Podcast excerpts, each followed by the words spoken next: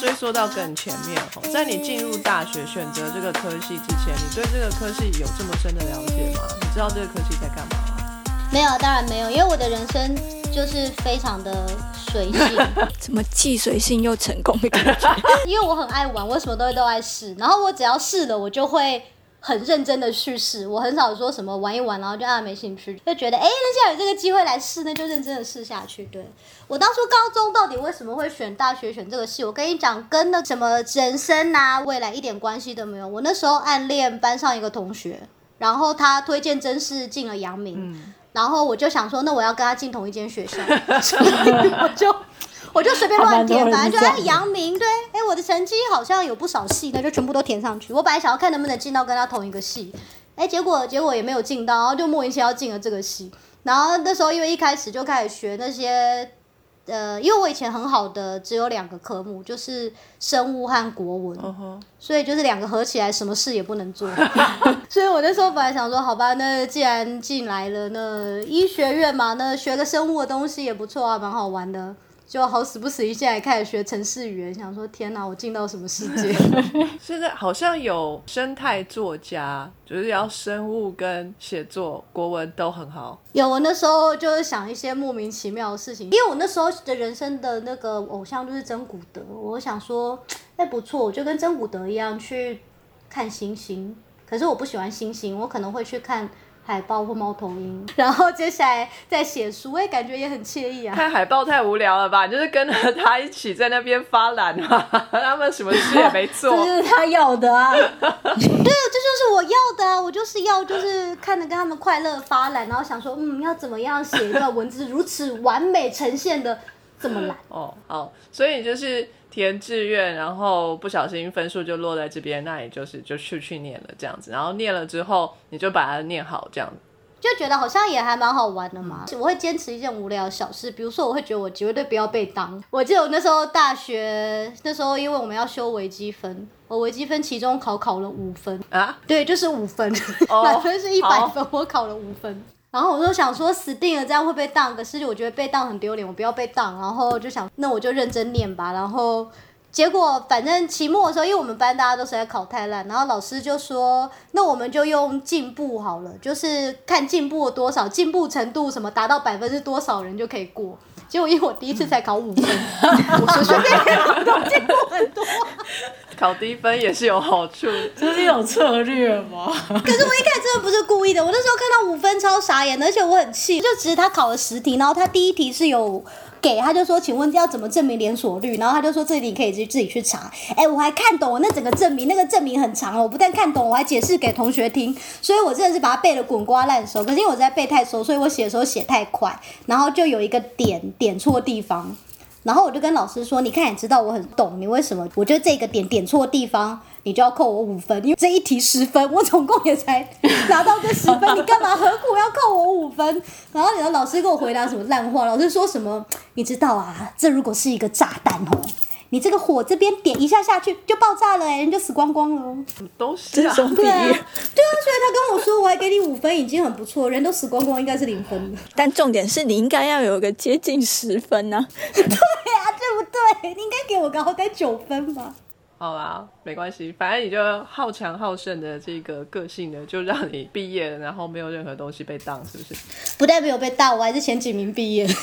哇！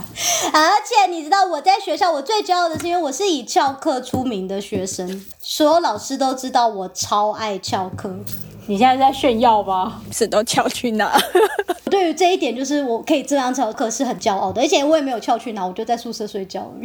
为什么要骄傲这件事？我们那时候有一堂课，老师就是比如说你下礼拜要报告，他就只有在你报告前一个礼拜才会点名，然后结果我连那一堂课就是唯一他会点的时候，我都睡过头，忘记要去。所以那个下礼拜如果报告的时候，老师就说：“哦，这就是大名鼎鼎的某某某啊！我们现在看你报的怎么样。”可是我跟你讲，就是因为我就知道老师会盯我，所以我真的准备的很久很认真。就我报完之后，老师也就讲说：“你如果可以报这么好，为什么都不来上课？” 所以最后他还是让我过了。所以其实哈，有兴趣这种东西都是可以自学的啦，上课不见得是必要的。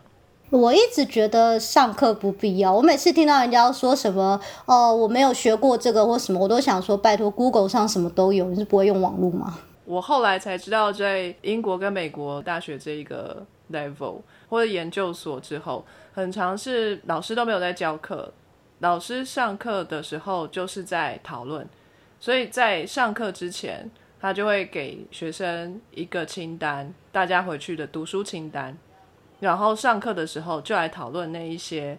现在最新的 paper 啊，或是那一些书里面提到的东西，大家有问题来问老师，所以上课时间是学生问老师问题的时候，不是老师传授知识给学生的时候。吸收知识这件事情是学生的责任，要自己去学习。那我的两个指导教授都是麻省理工学院的。第二个指导教授呢，他就在说，他那时候在学校开课，他就说。哎，你们大家都很想要学学世界一流的学府，就把 MIT 上课的模式拿出来，我们就说好啊，怎么上？而且 MIT 上课博士就是每个学生轮流讲一堂课，所以都不干我的事喽。我把课纲给你们，拜拜。然后他有多机车，就我们已经要负责讲课了嘛。然后我们讲课的时候呢，他就会在下面一直问问题，狂问狂问，问个不行。他就说：“可是因为我就听不懂啊。”然后我们想说：“你真的很机车。”在国外有很多很奇葩的老师，有很多不同很有趣。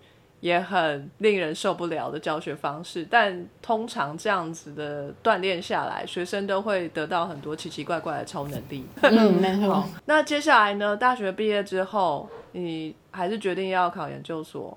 还是同样的科系吗？哦，我毕业完了之后，我也没有想要念研究所。其实我以前在大学的时候，就是很多人暑假都会去跟实验，然后我都想说，你们脑袋有问题吗？暑假就是要出去玩呐，你不去海边，你去跟实验，你真的是书呆子。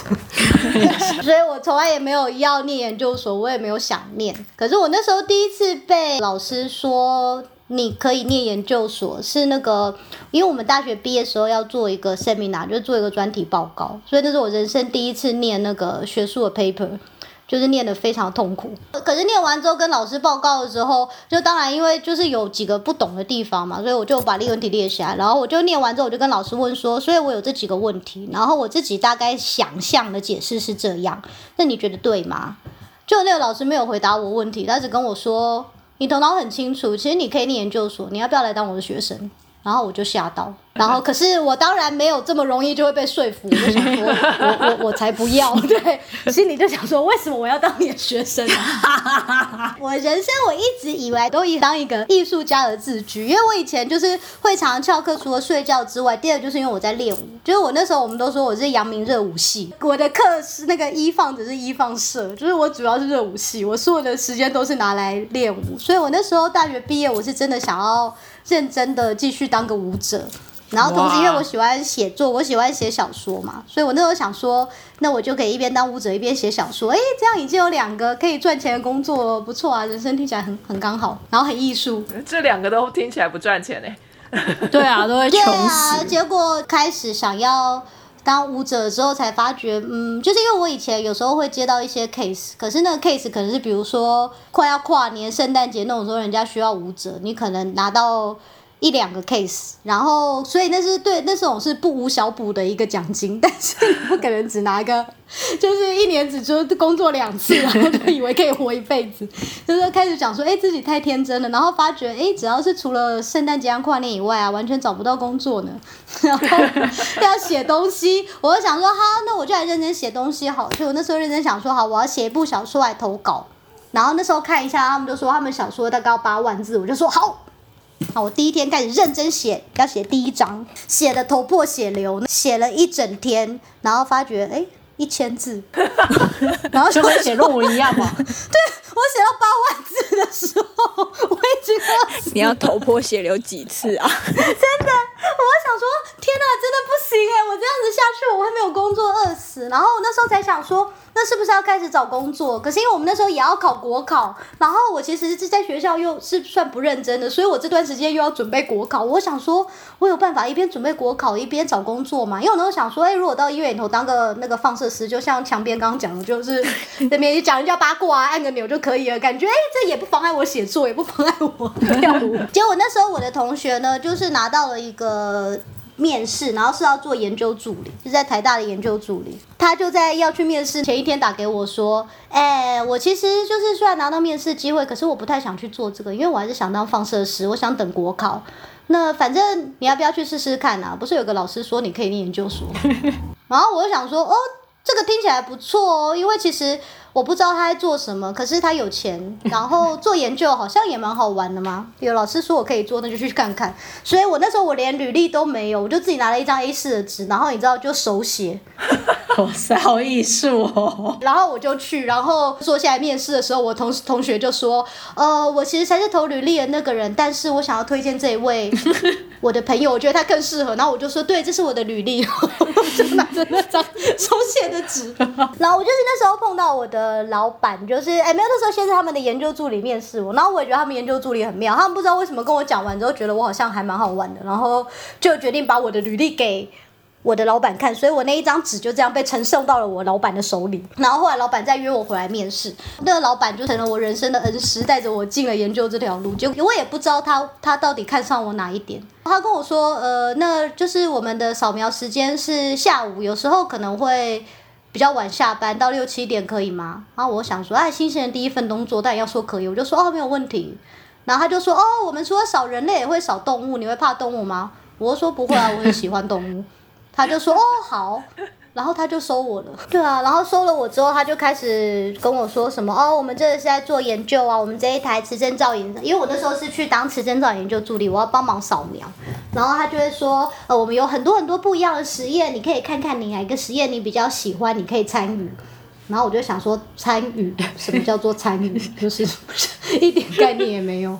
可是那时候就是，反正我就想说，好也好，反正那时候在学校学的影像里头，就是磁振造影就是最高级的一种，所以想说，哎，能有机会玩这么贵的仪器，因为那一台好像要三千万。我想说这一台三千万是我一个人的玩具，哎，很爽。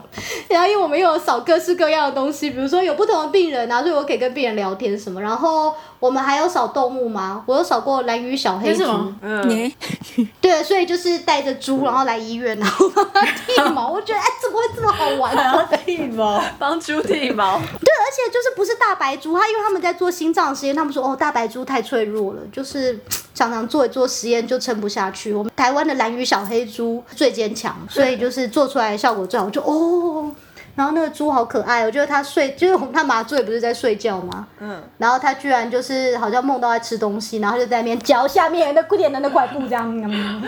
我想说好好玩哦。所以那时候就每天去工作都工作的很开心，就觉得说，哎、做研究好像很好玩呢。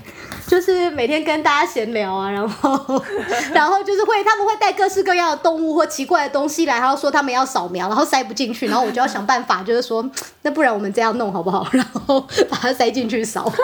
那个毛会不会很硬啊？很硬，你知道它就是像野猪那个硬硬一根一根刺刺的。为什么要剃毛啊？所以我们我们进去扫的时候也要剃毛吗？没有，我们要贴心电图啊，因为他刚好是做心脏的实验。哦，然后反正就是你会因为一些很莫名其妙的技能被人家称赞，比如说他会说你好会贴猪的心电图，我想、哎 真的、啊，就人的贴不好，可是贴猪的和兔子的贴的很好啊，然后就觉得哎好有成就感哦。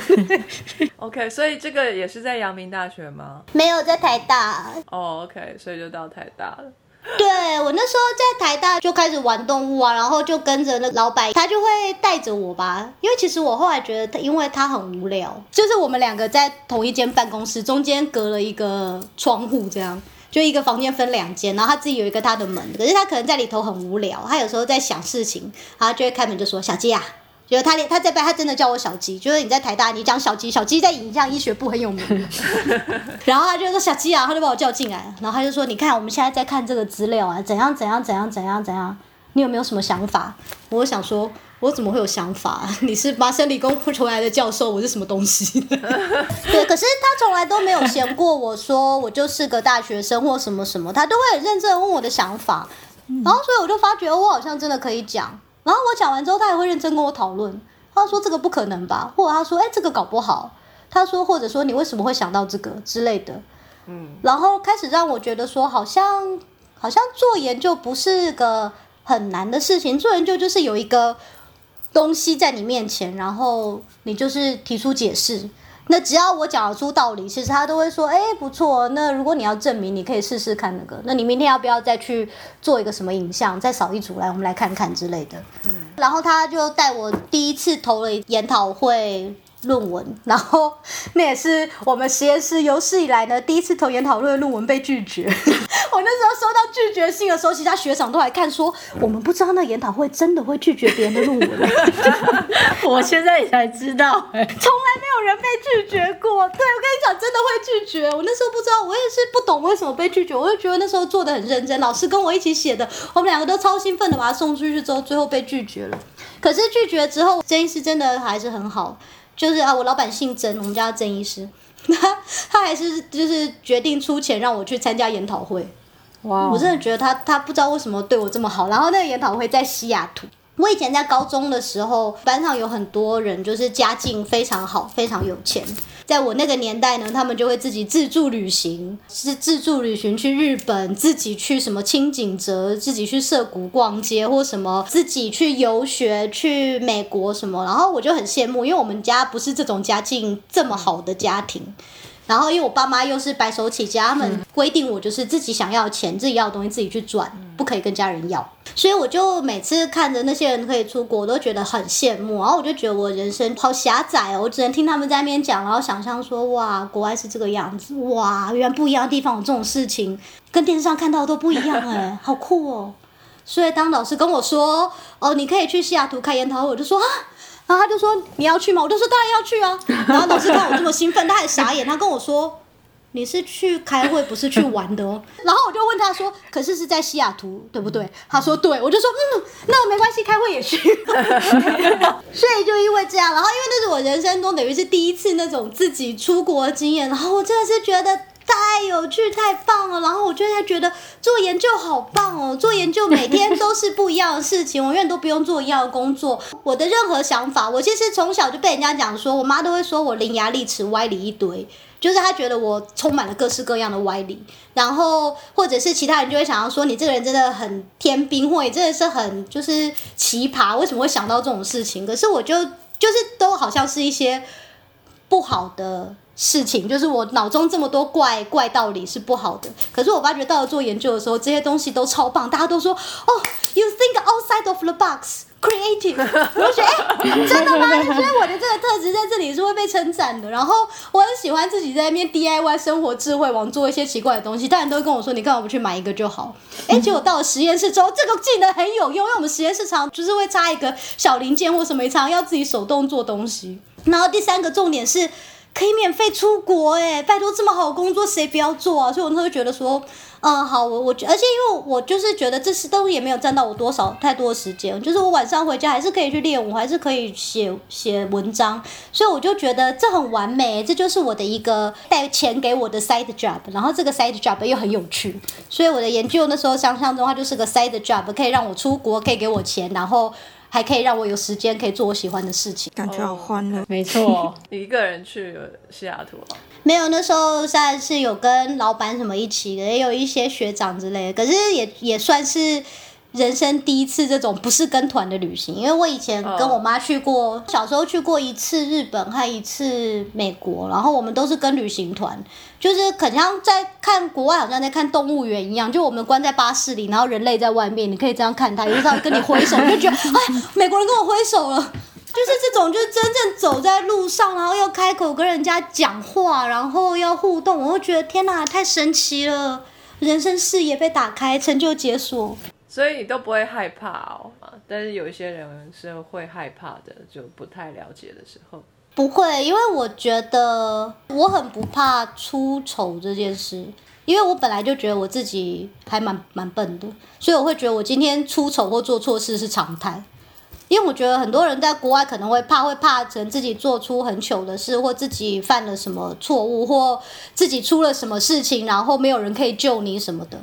那因为我我觉得我天生对自己的自我印象就是我本来就是个很笨，我很会出糗，我很需要人家救的人。我觉得我很习惯。我之前那时候第二次我们开会去了柏林，不记为什么了，反正我就迷路，就其他所有人都已经到餐厅了，然后我在路边迷路，然后要问路又问不到。然后我最后的解决方法就是，我直接坐在路边大哭。然后呢？然 后因为我不知道怎么办，我就大哭，然后哭到路人问我说：“小姐，你怎么？”然后我就说我要去那家餐厅，我找不到在哪里。我觉得其实德国人也很好心啊，最后就是他们就是有几个好心人就带着我去了那家餐厅。我好像有听过类似的故事。我有个朋友去泰国还菲律宾玩，去一个稍微比较乡下的地方，然后就有人看到就外国人，因为那边可能很少有外国人去，然后就想要捉弄他们，就好像是拿一条假蛇吧，然后就丢到他身上。然后他就尖叫，哭到路人都来询问他说：“你怎么？你还好吗？”哭到那个恶作剧他的那个人一直过来跟他道歉，我说：“我我不是故意的，我我没有想到你会这么难过之之类的。”你最后还是达成目标，去到那个餐厅。对，可是去的时候大家几乎都要吃光了，而且你知道，所有人看到我进来的时候全部都傻，因为我是哭到就你知道那个脸整个是红肿的。我就说：“你发生什么事了？”我就说我我我迷路了。啊！不要哭，不要哭，剩下的都给你后。这时候菜都已经吃完，老师又说：“啊，不要哭，不要哭，来吃一下。”我看到那个菜就更想哭。老师就说：“你要点新的也可以。” 所以你的硕士班嘛，就出国去开会了。对我硕士班就出国开会，可是我硕士还是在台湾念的。就我在念硕士之前做了两年半的研究助理，才决定说：“好吧，我要念硕士。”硕士念完之后，是又隔了好几年才决定要念博士，反正就是一直很很不情愿，就是要被贴上科学家这个标签了。所以就是我其实，在念博士之前呢，我已经做了十年的研究。哇塞！所以硕士毕业之后，你你又继续当研究助理吗？硕士毕业之后，我又再度人生因为爱情，然后决定随便转换跑道。要烦，对，人家多才多姿啊，好浪漫哦。对我那时候就在研讨会就碰到一个男的，然后觉得啊一见钟情，然后因为他在美国，所以我就冲去了美国。哇塞！哦，好哦，各位小朋友，研讨会不要去太多，你看就是这种下场。对，然后。去去了那边之后，才开始想说，哦，好吧，那再来，反正就找研究工作喽。对，然后找找不到的话没关系，有中国餐厅啊。你好豁达。就是你知道，人生一整豁达话，你就会常把钱都烧光。反正在台湾存的钱都去美国就烧光。好在烧光之际呢，找到了，就是真的找到了新的工作的。这一份工作是什么工作？我在华盛顿大学做 research scientist。就做科学家了，因为我以前其实不知道科学家可以是一个工作 title，我以为科学家就是死掉的人，像爱迪生那样，然后你颁给他说他是科学家。就我那时候的 title 真的是 research scientist，我想说哇，我现在工作 title 是科学家，好酷！人生就历史高级了起来。所以你拿到一个硕士而已，然后你就可以拿就可以当 research scientist。那你之前的发表不少了？没有，我全部都是研讨会论文，我没有任何的 journal paper。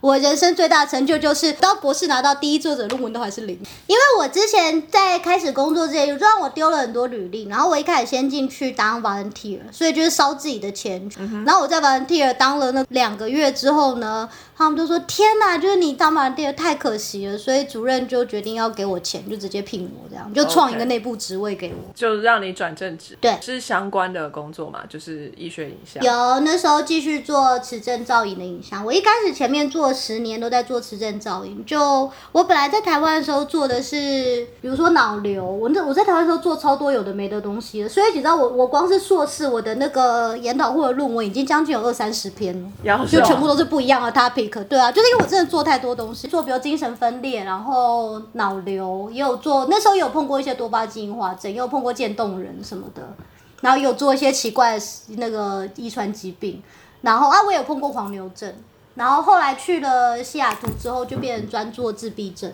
你有没有觉得就是你的想法啊，你的一些做法跟大家很不一样？会不会是因为你从事这个放射性的工作太久，脑袋坏掉？Maybe 有一些 mutation。首先呢，我们在做磁振造影，磁振造影是没有放射线的。第二个是因为我我不是开始做那个放射线相关才这样，我一直都这样。就我妈从小就是非常的生气，为什么我女儿这么坏？我女儿从来都不听我讲话，我女儿就是呃，就是每次什么都是自己来，都自己决定什么什么的。可是我都觉得我妈真的很错怪我，因为她讲的话我都有听。我只是听完之后决定我不要照他讲的做，就是他用的是听这个动词，你知道 lesson 我真的有听，只是对啊，我有听啊，所以我把你放在心里。可是就是如果你的建议很烂，我干嘛要跟着做？你要跟他解释这个了。我我有跟他解释，他更生气。他说我的决定怎么是烂的呢？对我呃，我妈就会说什么你就是伶牙俐齿、歪理一堆，就是她从小就一直跟我讲这句话。所以你在华盛顿大学，然后在那边当那个 research scientist，当了很久啊。当了三年，嗯然后我后来决定要念博班，也是为了非常无聊的事情。Research scientist 有三个等级，他可能在台湾就相当于是研究员一样吧，就是他是可以就是一个单独的职业，你就可以开心的就你的工作就是做研究。可是因为我那时候是 Research Scientist Two，然后当了三年之后，我想说，哎、总该帮我加薪了吧？我想要当 Research Scientist Three。结果他们说，呃，小鸡不好意思，就是如果要达到第三级的话，一定要有博士学位。嗯，我就跟他说，可是我可以做的事情，有些博士都还做不到，我的经验比博士都还多，为什么一定要拿到博士学位？他们就说，我们是真的很想帮你加薪啊，可是因为你如果没有拿到博士这个 title 的话，他规定就这样写，我们也不是故意的，真的。所以我就是为了这个才想说，好吧，就如果你今天就是一定要我拿个 title 才愿意可以让我做我本来就做到的工作，好吧，那我就去念博班，我就去拿，我就才开始就是申请。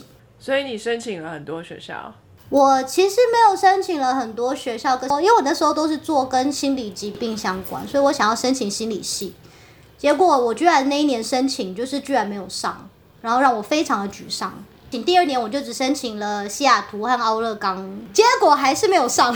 我那时候就就觉得很沮丧，想说怎么会这样？而且我第二次没上的时候，后来婚姻也出状况，所以我那时候后来在美国其实走的时候，觉得自己走的很凄凉，就是我学校也没有申请到，然后婚姻还出状况离婚，所以就是觉得那回台湾休息一下好了，再思考该怎么办。所以就是就飞回台湾，然后后来飞回台湾，因为已经离开那里了嘛，然后同事才跟我爆料说，呃，我的在那边的老板他在推荐信里头黑我，因为他不希望我离开他去念博班。啊，因为因为我很好用，所以他不希望我走。然后如果我念了博班，以后指导教授不是他，我就不会再帮他做事。好糟哦。对，非常糟，就是非常机车的一个人。大家想要知道名字的话，私下来信。哦，不要踩雷。这边奉劝各位想要申请博士班的后进们，如果说你像小鸡一样遇到这种怎么申请都没有学校要接受你的话，麻烦你找一下别的推荐人试试看。而且他他真的很贱，我觉得他贱到一个极点是，我那时候就是要进心理系嘛，可是因为我们这时候是整合性脑影像中心，然后会有很多心理系的老师来跟我们合作。然后那时候就在其中有一个合作老师，就是是很不熟的那种，可是反正就是我知道他会来，然后我知道他是心理系的老师，我就有去跟他打招呼，我就说，哎，你好，就是我想要申请心理系，我可能不知道有没有幸可以跟你聊聊天，然后当你的学生，所以他就有跟我说好啊，然后他聊了之后也觉得说，哎，你很不错。然后那个老师，他跟我以前在台大的老师，其实是在 MIT 的同学，哦，所以他还跟我说，哎、我其实有认识你的指导教授，哎，所以他就加了我的脸书。哇，我后来就想说，有他在里头保我，他要收我，我一定进得去。所以我第一年才会只申请就就申请这一间，结果后来居然没有进去，然后我就很沮丧。然后我的那时候就是那个黑我的老板，他还在关，他还假意关心我说，嗯，你怎么结果怎么样啊？我就说我居然没有进去，我不知道为什么。然后他就跟我说，哦，他说：“我听说啊，你有心理系其中一个老师的脸书，你知道？我觉得这种事情啊，在美国的那个职业道德上是很不好的，就是这代表你可能想要靠关系进去。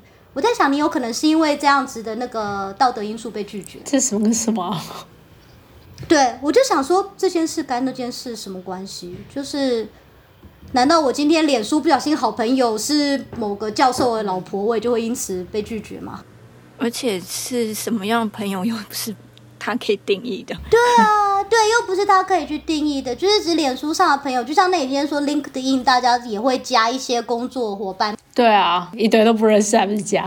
就是他那时候居然跟我讲，他就说，我觉得你还是啊，把这个好友删掉，然后以后不要再想要走这种捷径，不要跑去找别的老师。对，就是你好好的做就会上了，你不不需要做这些手脚。就他居然用做手脚来形容，就是我去跟老师讲话这件事。所以我后来知道是他阴我的时候，我真的觉得哦，我要砍人。对，所以遇人不淑啊，然后这时候你就伤心的回到了台湾，然后呢？然后，因为我那时候就有在 follow 一些，比如说哪里有 PhD 有奖学金的，因为我就有讲过，我们家家境，我妈妈就是说，你想要的东西，你一定要自己去迎来，所以我一定要有奖学金的 program，因为我家里没有钱。所以我那时候就是有在发了论坛，就很跟随说哪里有奖学金的。就我那时候刚好就看到了那个一个广告，然后就发觉，哎，就是美国是我忘记好像九月还是十二月，反正美国是你申请完然后要等一年嘛。就我那一年美国没上了之后，发觉那一年到十二月之前还可以申请欧洲的，欧洲的博士班那时候开始申请。我想说，哎，那我试试看好了，反正我不想再等一年。我本人的心态永远听起来都政治很不正确，我只是想要随便找个博班念了，有一个博士 title 就好了。因为老娘完完全全可以做博士做的事情，所以我就想说，好了，随便写了。然后，所以我就丢欧洲的申请，然后结果那时候就拿到了几个面试机会，自己努力出钱买了一张机票，然后就就飞过来面试。这时候你的推荐人是不是坏人？对，全部找台湾的老师重写，所以就是台湾老师，我会觉得就是真的很好、很信任的老师呢。就是他的推荐信，他就会直接跟我说：“我这样写可以吗？” 就你还可以先看过，然后还可以自己帮自己加，说我想要加入那个 brilliant 还有 intelligent 这两个字，就好，你喜欢就好。我记得 CS 有一题，他想问我说为什么会选意大利，对不对？对啊，对，跟你讲，这也是非常莫名其妙的一件事情，因为我那时候其实我拿到。四个面试，就一个在意大利，两个在德国，一个在英国，所以我那时候本来又开心的想说，刚好趁这个机会可以把欧洲玩一遍，好开心哦。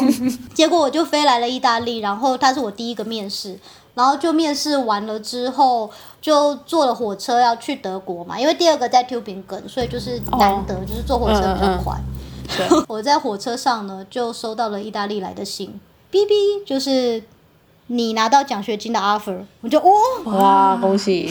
然后就很开心，对，然后想说，耶，但老板想说，哎，已经有一个了，所以呢，接下来就看德国这边怎么样。对，然后接下来我就写信问意大利这边说，哎，请问多久之内要决定？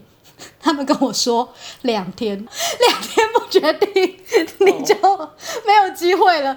我现在想说，你是认真的吗？你是说今天、明天，然后后天就要决定的意思吗？他们什么时候速度这么快啊？不是大家都说意大利人动作很慢吗？对，为什么速度这么快？所以我那时候去德国，在德国面试谈的也蛮开心的，我也蛮喜欢他们那个学校，尤其我也喜欢 Tubingen 那个汤。Tubingen 很热门呢。对啊，就是而且又是有名的学校，比我们学校有比我意大利这学校有名多了。那时候讲完之后也觉得还蛮有趣的，然后我就问问一下说，那请问你们什么时候会有结果呢？他们就说：“哦，我们就是到下个礼拜都还有几个人要面试，所以应该可能就是月底吧，就是那时候好像是月初，我忘记了。然后 我就跟他说：，可是因为你知道我在意大利其实拿到了 offer，他们要我后天决定，你们有可能后天 告诉我 我有没有上吗？然后就他们也很很尴尬，然后那个。”他们就是一两个医生嘛，就一老一少，然后老他们两个就对看，然后就跟我说，如如果真的是这样的话，我们可以跟你讲，就是你现在面试到现在是我们心中的第二人选，可是如果你那边已经上了，你要不要就先拿了好了，比较安心。正面的心态，德国人很务实。对，我想说，哦，好，这么明白跟我讲说我是第二选择也不错，我就，所以我就好吧，然后所以我就想说，那我就回信了，所以我就决定拿意大利了，然后接下来剩下的时间去其德国其他地方，还有英国那个，因为我那时候都是要去那边才开始订火车啊，然后只有先订个旅馆，就全部都可以可以可以可以想说，那就留在意意大利玩一圈好了。哎，那你德国还有哪一间呢？一间是 Tubingen，一间是那个柏林那一间，就是夏绿蒂。对，德国那时候有下绿地，还有那个，然后英国，英国，英国那间很冷门，英国那间是在 Will Contract Center 下面的，可是它好像叫做 Reed U- University，是不是啊？就是长得很像读阅读的对，那那个字。那个字是一样的字，R E A D I N G，可是念 Reading。Reading 啊，对对对，哎，对对对对对，就是那个，反正另一家是那里，可是都没有人可以在两天内给我答复，而且那边的面试排到下个礼拜，我觉得意大利都在整我。所以意大利人这个时候非常的干脆哦，要你很快的做决定。我后来觉得意大利人的那个快慢是很相对的，就是取决于他们想不想做这件事情。或是搞不好他正在 deadline 上面。哦对，前面的面试的都没来这样。哎、他们连那个面试都很猛，他们的面试是一整天，就是排，就好像三十分钟一个，三十分钟一个，就这样。所以就是很像电视上那种，我们去的时候门外就坐了一大群，然后就看说哦，竞争对手。哇，好可怕哦，这种很紧张。对，没错。你在意大利拿到全奖吗？包括了生活费。对，这个博士要念多久啊？意大利的博士？哦，意大利的博士，他这个博士方顶就只给三年，因为他今天就是已经决定了，他要收来的人已经是有经验的，所以你一进来就是直接开始 project，直接开始做研究。嗯，然后我想说太好了，不拖泥带水，老娘也懒得修课，所以觉得还不错。所以你不用修课，就直接开始研究。三年有包括写写 thesis 吗？有啊，就是三年整你就完成你的博士学位。也不能说三年整，因为就是要跟着他毕业的 cycle，所以差不多是真正拿到学位算是三年半。可是就是他方顶就只给我三年整，然后三年整的时候年底已经确定就是可以毕业了。可是我们很烦，我们有我们的那个口试有两次，就是有一个私人的口试，像一般大家那种口试，就是请呃评委啊什么什么来的。意大利会，我们学校会办另外，而且从我这一届开始，再办一个公开口试，哇，因为公开口试让你的家人来，就是因为之前有发生过，在那个私人口试的时候，家人开心要来帮学生庆祝，结果学生被电的惨惨的，然后最后没有毕业。然 后 因为意大利的人的他们就是家族观念很重嘛，就你一个人毕业口试啊，不是只有你爸妈来，你的全家族朋友都会来，所以你一个人来，可能后面有来了五十个人来支持你。所以你要知道，那时候你在五十个亲朋好友面前被羞辱，然后没有过，是一件 很可怕。很可怕的事。所以就是之前发生过一次，而且那个学生还是外地的学生，他的家人是从别的国家飞过来的，飞过来目睹他被羞辱，然后不能毕业。后来学校就因为他就改规定，就是我们会先内部口试，然后内部口试完确定通过之后，我们还有一个公开口试，就这时候你的家人欢迎他们来看，然后那个比较像是表演，就是表演给他们看说哇你做的多好。多此一举的感觉。好意大利人哦对，而哦。且那个公开口试，他一年只有四次，你一定要在某个期限之内完成你的第一次口试，才可以赶在那个第二次口试开始。所以反正我那时候就是错过了二月那一次，然后第二次就变五月，所以我就变成五月才能够正式的毕业。可是其实我就是一月的时候就全部全部那些论文什么全部都好了，就只是在等那个公开口试。所以你的公开口试会有那个口试委员吗？会，可是就不像你的私人口试是真的去请，就是跟你的研究相关的嘛。公开口试的口委呢，其实就是学校其他院的大头这样，因为我们是大学医院，嗯，所以那时候对我来讲，公开口试更痛苦，因为我们学校很有名的研究是那分子医学，就是我其实是分子医学学程下的神经科学主博士。所以那个我那时候请来的口尾可能是跟我做的比较相关，所以大家都问了很多影像或电生理的问题，非常好 handle，太简单了。那个公开口试的时候，我整个超紧张、超错啊。那个老师跟我说，所以你这个动物 model 里头，就是哪一些 cytokine 有参与？嗯我想说要求，就有意大利人搞这种两个根本没有比较省事啊。而且跟对我来讲根本没有比较省事。我现在说要求，我好险我有念，不然我本来是根本不知道 cytokine 这个字是什么。所以公开口试也不见得都是不会让你不丢脸啊，还是会问到你不会的啊。反正他就是你一定会毕业啦，就是你就算那天答的不好，还是会毕业。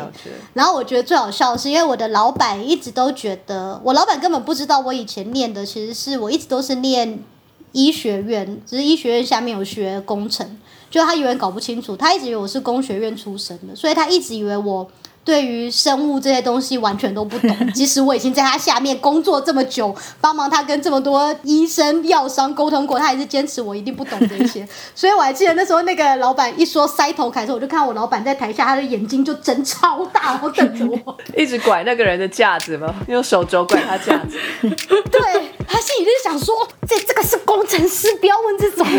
后来我答出来之后，我老板很生气，我老板跟我说啊，你居然知道什么是 IO seventeen？我说废话。非常感谢各位听众的收听和支持。Sky in the World 在各大 podcast 平台上都能够收听得到，Anchor、SoundOn、Apple Podcasts 都能搜寻到 Sky in the World 的节目。另外，Sky in the World 也会在脸书粉专上分享科学家的八卦以及科学新知给大家。在 IG 上也会有编辑们的日常。有任何的问题以及意见，都可以在各大平台上面留言给我们知道。我们将竭尽全力为您寻找答案。欢迎追踪分享 Sky in the World，让更多人知道有趣的科学哦。